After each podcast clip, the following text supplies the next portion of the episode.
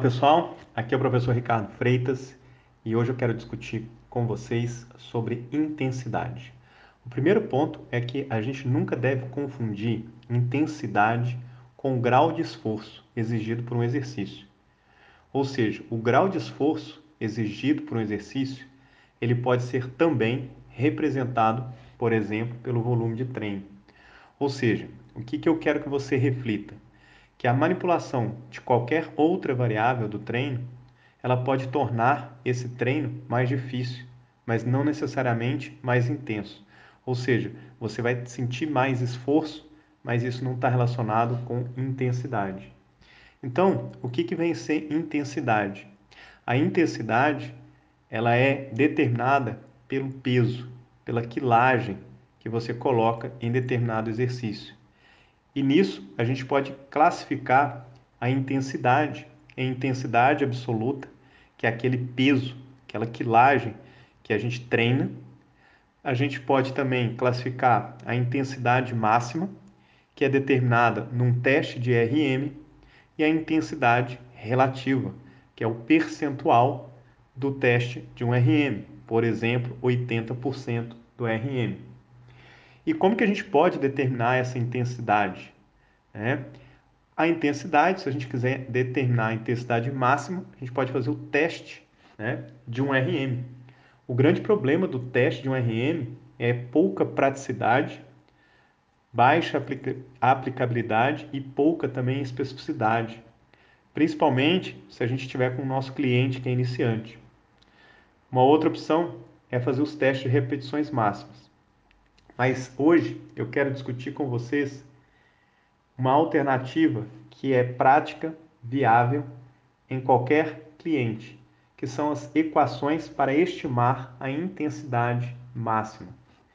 E falando nesse tema sobre intensidade absoluta do, do treino, eu vou apresentar um resumo do artigo do William Eben, de 2008, no qual ele teve como objetivo verificar se o uso de equações matemáticas a partir de um exercício básico, por exemplo, nesse caso ele usou agachamento, pode ser um bom preditor para determinar a intensidade de outro exercício. Nesse estudo, William ele recrutou iniciantes e fez com que esses indivíduos realizassem o exercício base, que é o agachamento. E ele pediu para esses indivíduos realizarem seis repetições máximas. A partir disso, ele criou equações matemáticas para outros exercícios, dentre eles para o levantamento terra, para o avanço e para a cadeira extensora. O legal desse trabalho é que no final, o agachamento, ele sim é um bom preditor para estimar a intensidade do levantamento terra, do avanço e da cadeira extensora. E com base na análise dos dados, foram elaboradas as equações de previsão de seis repetições máximas para cada exercício. Então, você pode pegar e fazer o teste do agachamento e usar essa equação matemática para predizer o peso, a intensidade no levantamento terra, no avanço e na cadeira extensora. Mas é claro que para cada exercício existe uma equação matemática específica, que se você quiser, você pode clicar no link disponível aqui e ler o, o artigo na íntegra e ter acesso a essas equações para cada exercício. Bom, o que, que eu quero pontuar para você? Que o profissional amador ele determina a intensidade do exercício baseado na tentativa e erro. Já o profissional que trabalha com musculação baseada em evidência, ele determina a intensidade baseado em dados de teste.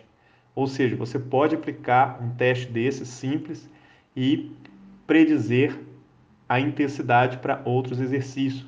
É totalmente aplicável, mas é claro, vai depender da análise do seu cliente.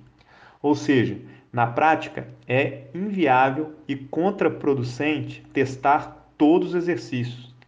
Portanto, eu recomendo que você, personal treine, opte pelo agachamento, visto que o mesmo pode ser usado como preditor para outros exercícios. O que eu sugiro é que você crie uma planilha no Excel. Isso vai facilitar os cálculos, a visualização e a progressão de força do seu cliente. E uma outra dica estratégica: lembre-se de criar e entregar o relatório de evolução do seu cliente. Isso é uma forma de agregar valor ao seu serviço, o que a longo prazo aumenta a captação e fidelização de clientes e, consequentemente, o seu faturamento. Percebeu? Sacou como uma técnica, uma parte técnica é importante e faz você ter melhores resultados com o seu cliente e aumentar o seu faturamento? Então é isso aí, um abraço e até mais.